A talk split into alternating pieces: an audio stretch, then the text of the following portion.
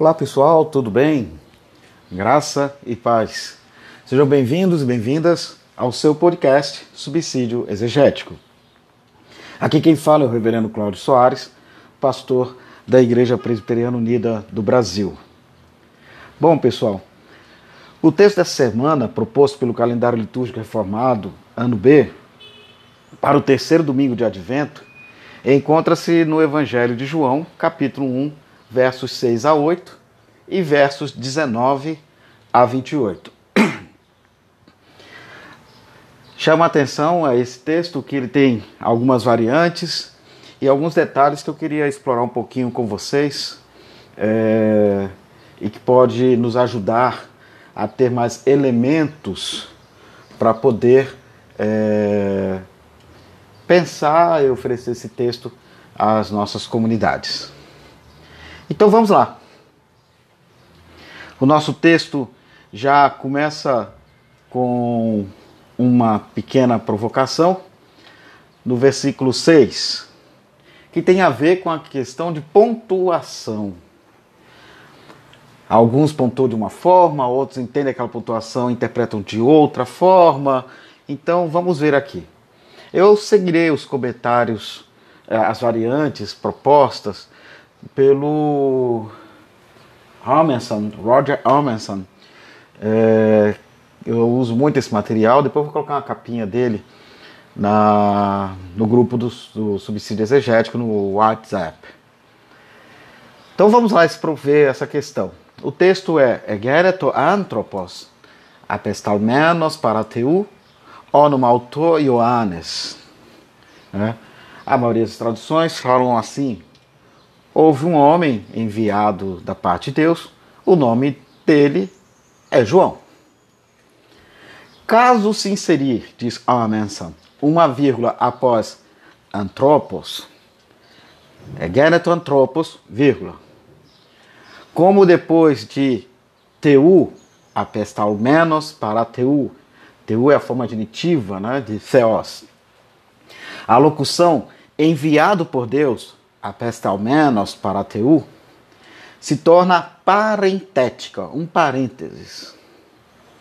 A REB, Revised English Bible, entendeu dessa forma que estamos diante de um pequeno parênteses. Então ela traduz esse verso da seguinte forma: Apareceu um homem chamado João. Ele foi enviado por Deus. Caso, porém, não se colocar uma vírgula após antropos, ficando assim, egenetos, egeneto antropos apes ao menos para teu, onoma auto Ioannes, né? Então, caso porém não se coloque uma vírgula após antropos, a ênfase recai sobre o fato de João ter sido enviado por Deus. Ficando assim a, a tradução, a Teb mesmo faz traduz assim: houve um homem enviado por Deus. Seu nome era João. Então a ênfase cai no envio e na outra a, a locução entende como uma parábola e a ênfase é o próprio João. Né? Na outra, apareceu um homem chamado João. Ponto. Ele é a ênfase. Já na segunda, a ênfase recai sobre houve um homem enviado por Deus. Seu nome era João. A questão do envio de João. E é interessante esse texto porque ele já nos aponta possibilidades de interpretações. Tá? Possibilidades de interpretações. Tá? E as duas, as duas formas de traduzir são pertinentes. Beleza? Eu, particularmente, gosto dessa da, da, da ênfase na pessoa do João. Apareceu um homem chamado João. Ele foi enviado por Deus. Ficando essa expressão, é, apestal menos para teu, ele foi enviado, enviado por Deus, como uma, um parêntese, né? uma ênfase. A ênfase central está no chamado de João, e isso um complemento, uma locução complementar a, a, para destacar a, esse homem chamado João, que é o personagem principal né, nesse primeiro momento do texto. Tá?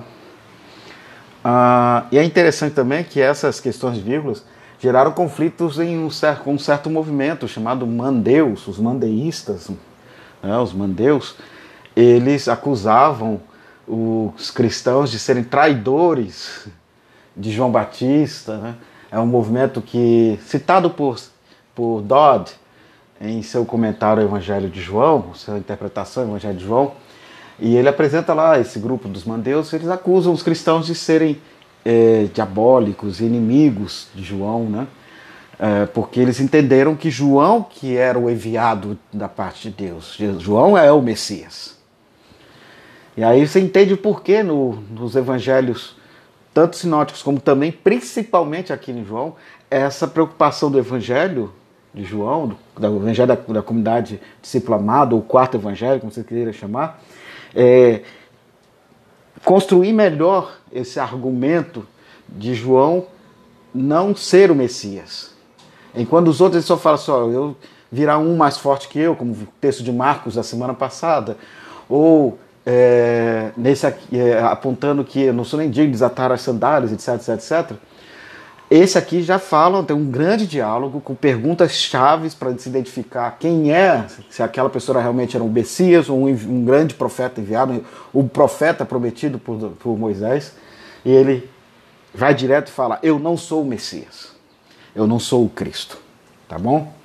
Então essas questões de pontuação são interessantes a gente perceber aí. Pode até ajudar nas reflexões que vocês venham fazer nas comunidades. Uh, eu queria ler também aqui uma informação interessante que nós temos numa obra maravilhosa, que é o Novo Comentário Bíblico de São Jerônimo, né? Novo Testamento e Artigos Sistemáticos, foi traduzido pela é, Paulus, e é um material organizado por três grandes biblistas, né? Raymond Brown, é, Joseph Fritzmeier e Roland Murphy. Ah, e eles comentando os versículos 6 a 8 dizem o seguinte: outra informação importante para nossa para nossa reflexão, né? Eles falam: um homem enviado por Deus. A primeira de uma série de passagens sobre o papel de João Batista.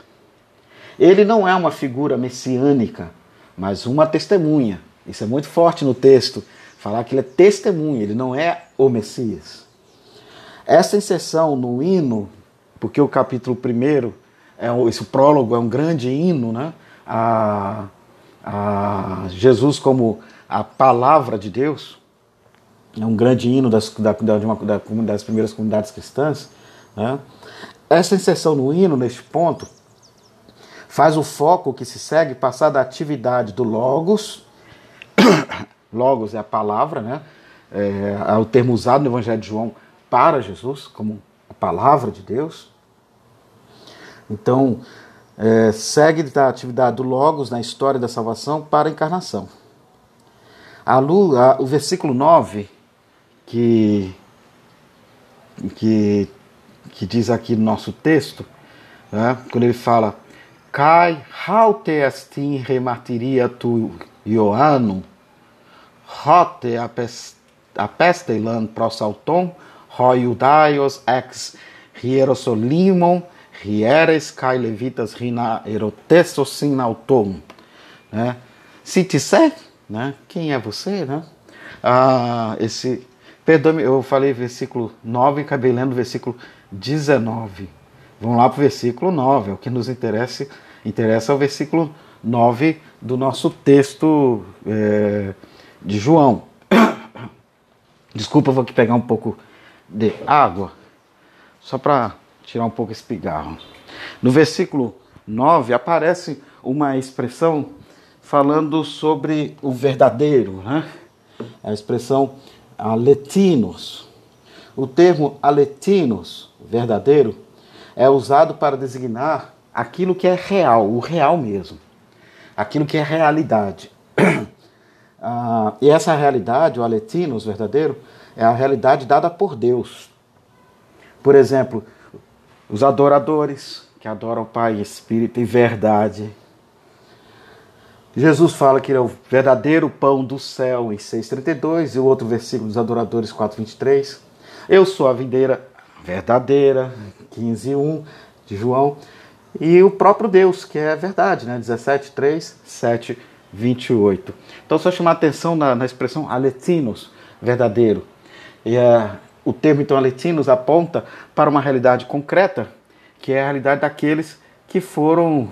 É, de que essa, essa verdade aponta sempre para uma realidade do próprio Deus. Né? Do próprio Deus.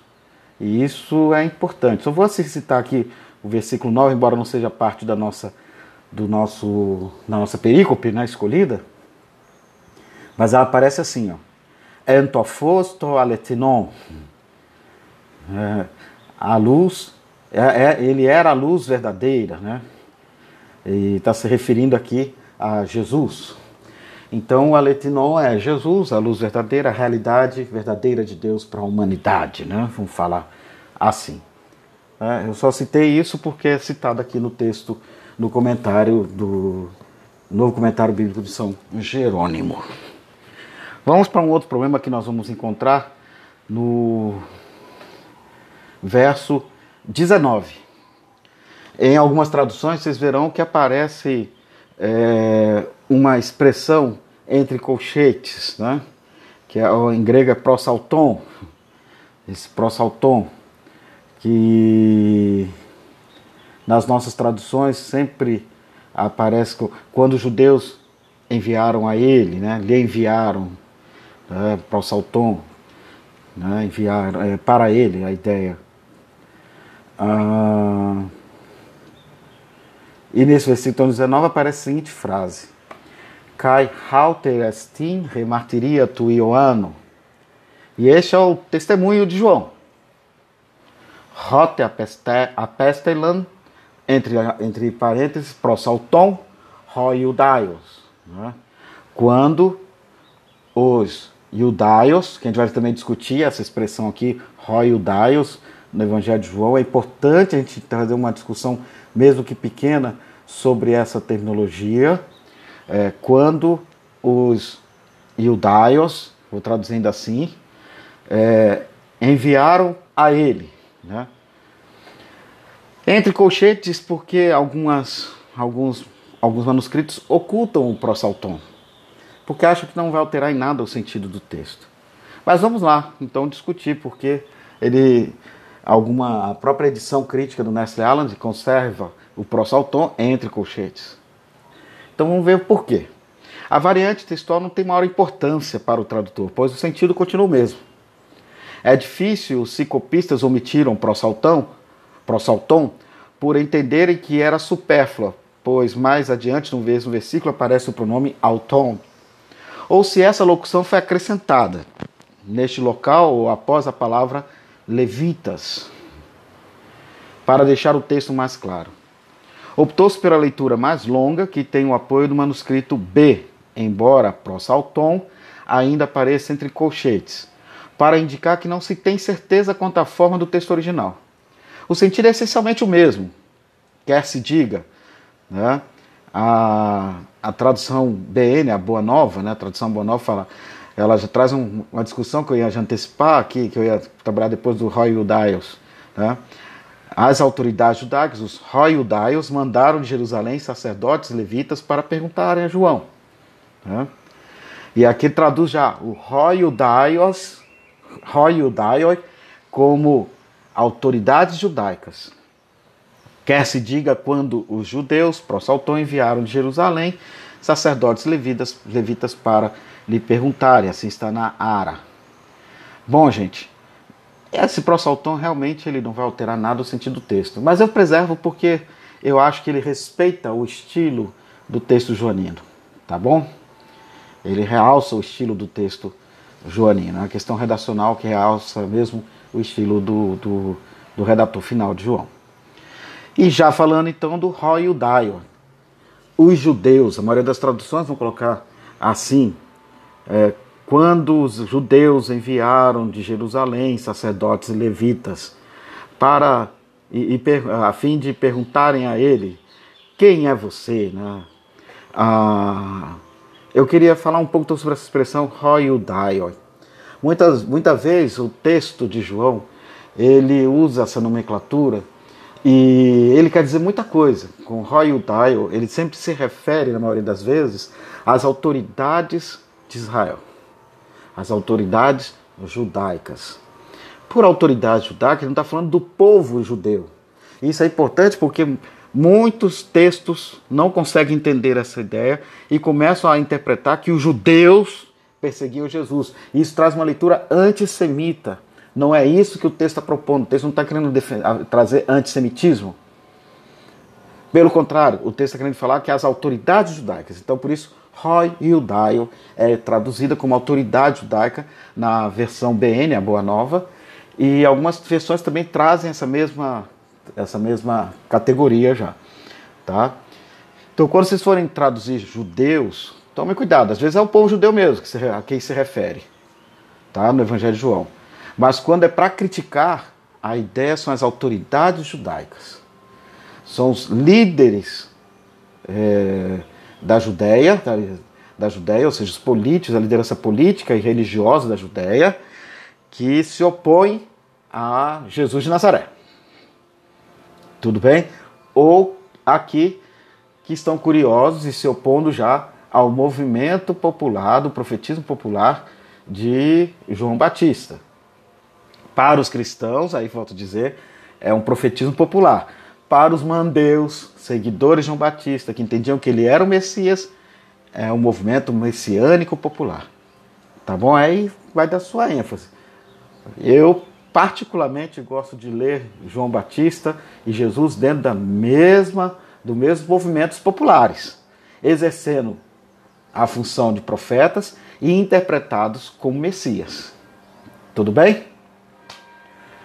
Vamos então agora para o verso 21.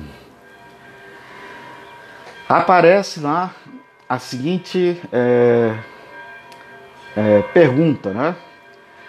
Kai erotesanauton ti um se Elias é Kai legei o quem Há profetas é si Kai apecrite u Volto então à expressão ti um ti um se Elias é né? Ah, e perguntaram a ele, né? E, uh, o que então? Você é Elias? E ele diz, né, Kaileg, eu não, eu não sou. Você é o profeta? Perguntam os, as autoridades, esses enviados da parte das autoridades judaicas, né? Que são os sacerdotes e os levitas. Observe essas duas personagens. Uh, porque nós vamos ter um probleminha agora mesmo, por causa dessas duas pessoas, desses que foram enviados. E aí ele fala, eles perguntam, o profeta é si, ou seja, o, você é o profeta? Essa dimensão, o profeta pode ser, você é o profeta Elias? Né? Embora já tenha dito ali que não era. Então, que profeta é esse? É o profeta prometido por Deuteronômio por Moisés, que dizia que viria um profeta maior do que ele. É esse profeta. E ele também responde. Em resposta, disse: Não. U. Então vamos ver a expressão ti um se Elias sei. Né? Em, em que então? Você é Elias? Aqui existem várias formas alternativas de texto ou variantes, com chance de serem o texto original. Mas foi escolhida aquela que tem o apoio de manuscritos antigos, que representam diferentes tipos de textos. Alguns manuscritos trazem tis, quem, em lugar de ti. O que? O que então? Então, né, se aparece tis, é quem então? E nem sempre a ordem das palavras, a divisão entre elas é a mesma. No entanto, qualquer que seja a leitura escolhida como texto, o sentido é essencialmente o mesmo. É a busca pela identidade, de identificar como esse homem se interpreta como João se interpreta. Você é o Elias? Você é o profeta? E, eles respondem, e, e João sempre responde da mesma forma: Eu não sou, não. Sempre enfático, dizendo que não é. E isso tem um motivo também redacional no nosso texto, já que o nosso texto ele já é um movimento posterior em que os cristãos identificarem Jesus o Messias e oram para, para o João Batista, o João, como um profeta. Né? Lembre-se disso, João é interpretado como um profeta para os cristãos. Tudo bem? E aí temos um probleminha no versículo 24. Embora não apareçam nas variantes, não há nenhuma variante, mas temos um problema a ser resolvido, que traz certo incômodo. Versículo 24, logo comecinho do versículo 24, diz assim: Cai apestal menoi essan ekton farisaio. É? E entre os enviados estavam os fariseus. Né? Ah, ora, os que haviam sido enviados eram dos fariseus, né? essa é a melhor tradução. Ora, os que haviam sido enviados eram dos fariseus. Opa, mas espera aí. Antes não falavam que eram os principais, dos, as autoridades judaicas tinham enviado sacerdotes e levitas? Não havia a figura dos fariseus. Por que aparece no versículo 24 os fariseus. A Ara né, chega a dizer: ora, os que haviam sido enviados eram de, de entre os fariseus. Veio e já fala: alguns fariseus que tinham sido enviados né, interrogaram-no, já faz uma construção mais direta. Já no mesmo, colocando, colando no mesmo texto, versículo 25. E a Tebe, ela, no seu texto, Tebe, a tradução ecumênica da Bíblia, NVI, nova versão internacional, e a ARA, Almeida, revista atualizada. Então a TEB, tradução ecumênica da Bíblia, vai na mesma linha da ARA. Ora, os que tinham sido enviados eram fariseus. Mas apresenta uma nota de rodapé. Ela sabe que essa informação, essa, essa, essa, essa, a forma como o texto foi construído, traz um certo incômodo com o texto maior. Porque havia informado antes que o problema era os é, é, que, que os enviados eram sacerdotes e levitas. Os fariseus não eram do grupo dos sacerdotes e levitas. Os saduceus não tinham nenhum compromisso com o templo.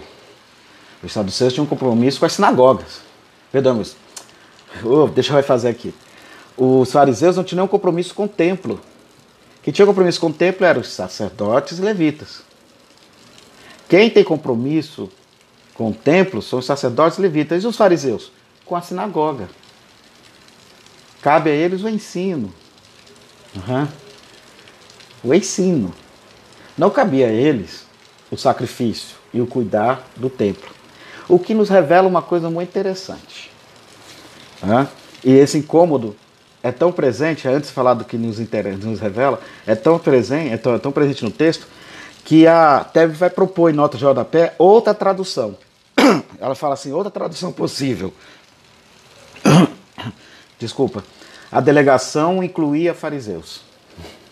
Então eles acrescentam aqui, ó, a delegação de sacerdotes e levitas, né, incluía também os fariseus. Seria a outra tradução possível. Bom, essa tradução ela é uma forçação de barra. Está lá esse texto lá presente. Mas como a gente vai explicar, aparece de, de repente no texto os fariseus. Porque você percebe que no primeiro momento o conflito no Evangelho de João é com ah, os movimentos populares e o templo. Por isso que logo, logo no começo do Evangelho de João, Jesus já teve um relato dele no templo e condenando aquela casa, a casa do templo que ele chama de oikos tu patrosmu, é uma, o templo é uma casa, a casa do meu pai, mas a casa enquanto um edifício, que vai se contrastar no capítulo 14 de João com a expressão oikia tu patrosmu, que é a, a ideia de oikia é lar, que aí já a expressão que Jesus está empregando para a comunidade joanina, né? É a minha oikia, né? Diferente da oikos, não é mais um templo, não é simplesmente um espaço de um poder, mas é uma família, né? É uma, uma, um, um contraste. E e sabemos que é, o que, que é o templo que vai matar Jesus de Nazaré. As autoridades de Israel e o templo a comunidade do templo, os sacerdotes levitas, que vão matar, crucificar Jesus de Nazaré. É, quer dizer, eles não tinham poder de crucificar. É, mas eles vão condenar a morte de Jesus de Nazaré. E o Império Romano vai executar através da crucificação. Então, como a gente entender isso? É muito simples. Embora não tenha nenhuma, nenhum aparato crítico sobre isso. Essa é uma análise que eu estou trazendo para vocês. Como explicar, de repente, aparecer essa expressão? Ora, os que tinham sido enviados eram fariseus, em oposição na informação anterior. Isso tem a ver o seguinte: o nosso texto apresenta duas épocas de construção redacionais diferentes. A primeira, que é uma construção mais histórica, que revela o conflito dos movimentos messiânicos e do, dos, prof, dos profetismos populares com o templo, tá?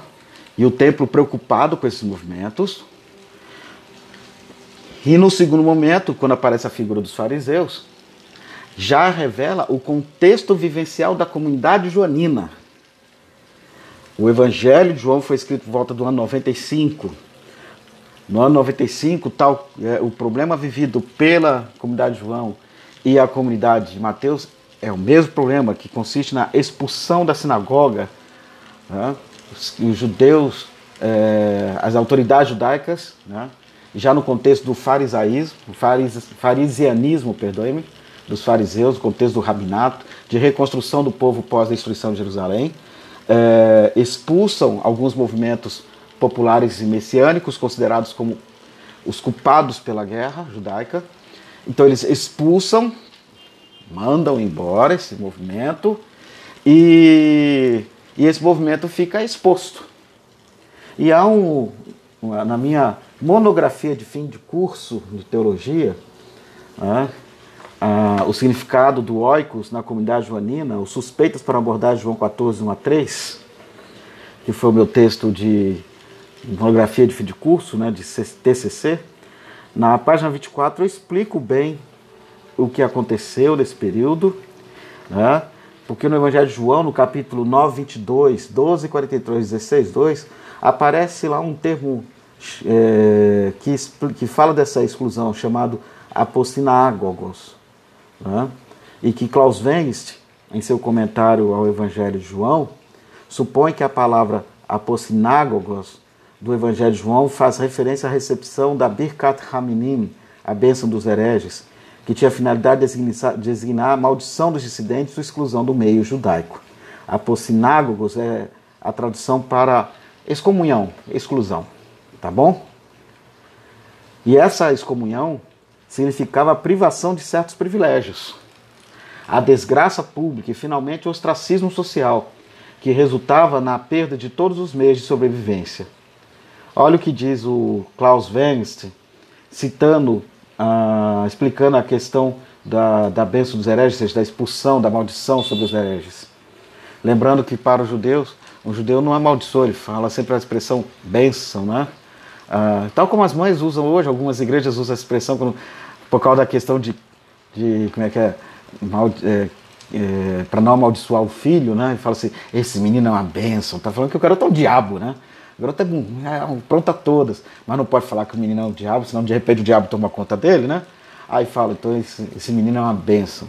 Então os judeus também tinham essa expressão, Berkat, a bênção, vem da expressão Beraká, né, bênção, bênção sobre os hereges.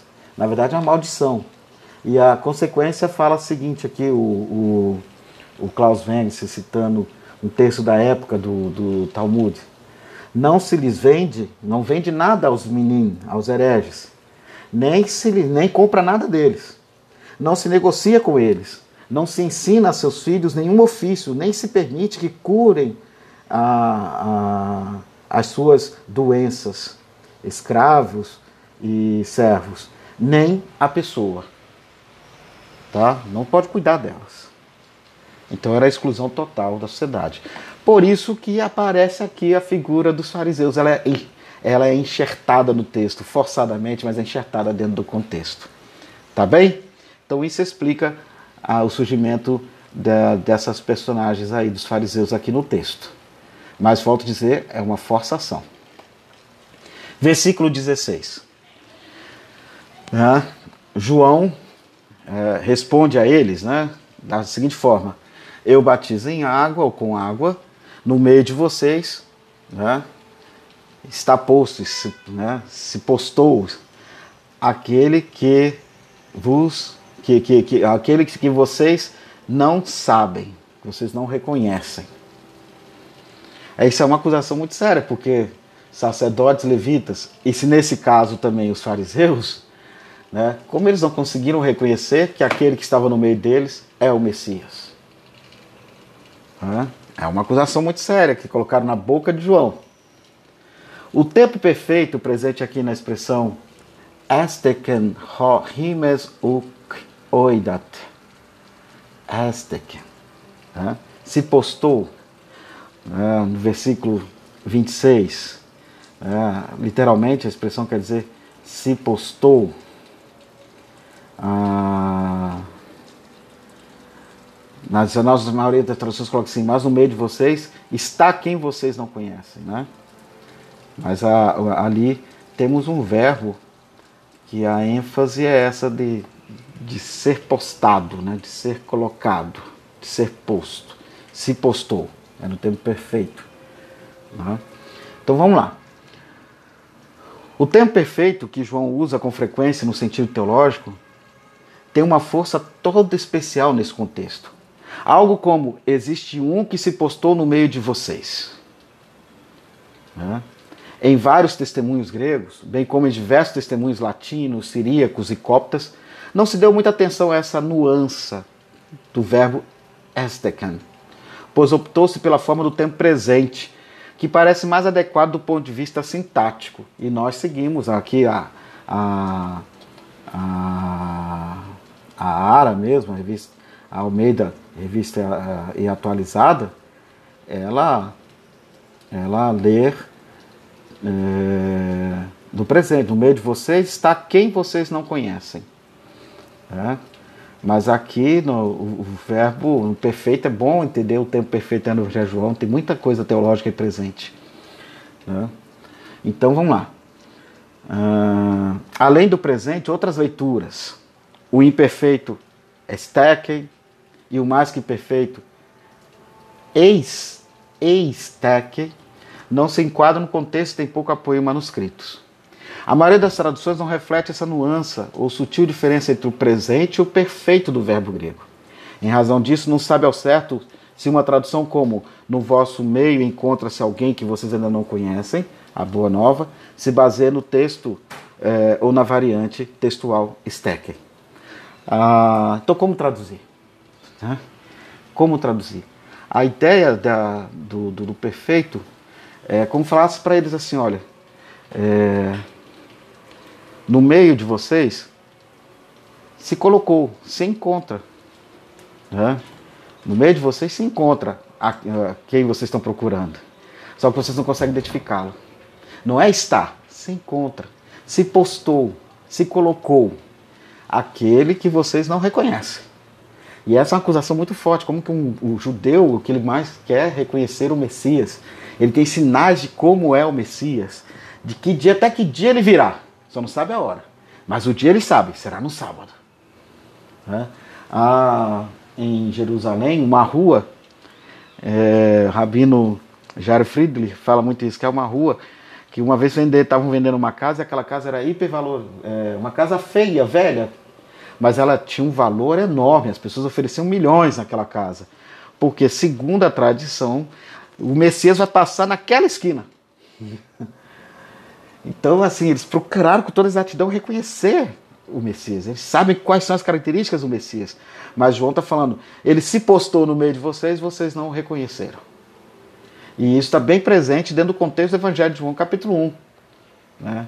Veio para os que eram seus, mas os seus não o reconheceram, né? o rejeitaram. 28. E aí estamos chegando no final do nossa, nosso podcast. É que aparece o nome de uma cidade no nosso texto, no versículo 28, e que é, Orígenes vai propor o nome para uma outra, é, para substituir o nome da cidade aí nesse nosso texto, vai sugerir um outra, uma outra cidade. E a gente vai ver o porquê ele vai oferecer, e algumas variantes vão oferecer o nome dessa outra cidade. O versículo de 28 fala: Tauta em Betania e Geneton, perantu Jordano, hopo en Ioannes baptizon. Né?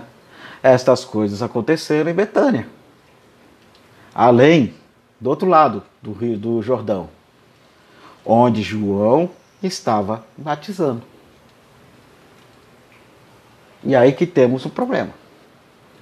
Em Betania e Gêneton. Em Betânia aconteceram, né? Ou aconteceu. A leitura mais antiga e que se encontra em representantes de vários tipos de texto é Betania, Betânia. No entanto, há uma variante que coloca no lugar do nome da palavra da cidade Betânia a palavra Betarabá. Betarabá. Se a variante Betarabá, Betarabá fosse original, não haveria como explicar por que copistas teriam alterado esse texto para Betania. Porque alguns defendem que a palavra era Betarabá. Mas como justificar que os melhores copistas sustentavam sempre o nome Betânia e não Betarabá? Orígenes viajou pela terra de Israel no terceiro século né, o grande biblista Orígenes. Ele fez uma pesquisa arqueológica, tentou identificar a Israel na sua época, as cidades citadas na Bíblia, as cidades por onde Jesus teria passado, etc. E ele não conseguiu localizar nenhuma Betânia do outro lado do Jordão. E até hoje não se sabe ao certo onde ficava essa Betânia que não pode ser confundida, gente, com a cidade de Betânia que ficava perto de Jerusalém e que é mencionada em João 11, 1, 18. Em razão disso, Orígenes adotou a leitura Bet, Betarabá, que, ao que parece, constava em alguns poucos manuscritos que ele conhecia. Outro motivo que levou Orígenes a preferir essa leitura é que ele pensava que o significado desse nome era casa da preparação, né? Betarabá. Segundo Orígenes, um nome bem apropriado, como ele mesmo explica, para alguém, ou seja, para João, que foi enviado diante da face do Cristo para preparar o caminho diante dele. Que lugar seria mais apropriado como lugar de batismo do que a casa da preparação? Pergunta Orígenes no seu comentário sobre João, livro 6, parágrafo 24. É interessante essa construção do nosso amigo Orígenes. Mas Voltemos então à palavra Betânia. Embora o Emerson é, fala para a gente não, não confundir com a, com a cidade citada, próxima, que ficava perto de Jerusalém, que é mencionada em João 11, 1, 18, que é a comunidade, é, falo mesmo, a comunidade cristã que tinha em Betânia na casa de Lázaro, Marta e Maria. Né? Mas é, é interessante isso. Porque a palavra Betânia quer dizer a casa dos pobres, né? Também. É a casa dos pobres. Então, para minha compreensão, a, a preservação desse nome Betânia, ela virou um termo técnico na minha compreensão, que não quer dizer necessariamente de um lugar, mas sim do, do, do que aquele espaço oferece de acolhida né? Ah, onde João estava era o local da acolhida dos pobres. Ele preparava o caminho junto aos pobres para que pudessem é, acolher o Messias. Então, onde há o anúncio né, da vinda do Messias, em que nos colocamos como pessoas que estão no caminho, preparando o caminho para a vinda de Jesus, principalmente em advento, que nos preparamos para a chegada do Natal, a vinda do Senhor, né? então a nossa presença tem que estar junto aos pobres. A nossa comunidade tem que ser casa de pobres e dos pobres. A presença da igreja tem que estar lá onde muitas vezes a gente não a vê. A gente a vê do lado de militares, a gente a vê do lado de poderosos e esquecemos do Deus narrado na Bíblia, principalmente no canto de Maria, de que é o Deus que tirou os poderosos do trono e excluiu os ricos de mãos vazias. Então, sermos cada um de nós nesse caminho Betânia. Tá bom? Aná também quer dizer graça, né? Então também é a casa da graça, da gratuidade. E os pobres sabem viver em gratuidade. Bom, gente, termino aqui o nosso podcast nessa semana. Espero que vocês gostem. Uh, quero agradecer sempre. Eu queria destacar aqui o retorno que eu recebo de algumas pessoas. Mas hoje eu quero lembrar do Reinaldo, do reverendo Reinaldo, pastor da primeira igreja presbiteriana de Vitória, IPU, aqui na rua 7, no centro de Vitória. Sempre tem me dado algum retorno, sempre faz alguns comentários legais e me anima a continuar com esse projeto. Então, obrigado, Reinaldo. Rogo a bênção da Trindade sobre a sua vida e que o Espírito Santo beije sempre seus lábios na proclamação do Evangelho. Valeu, pessoal. Até a próxima. Tchau.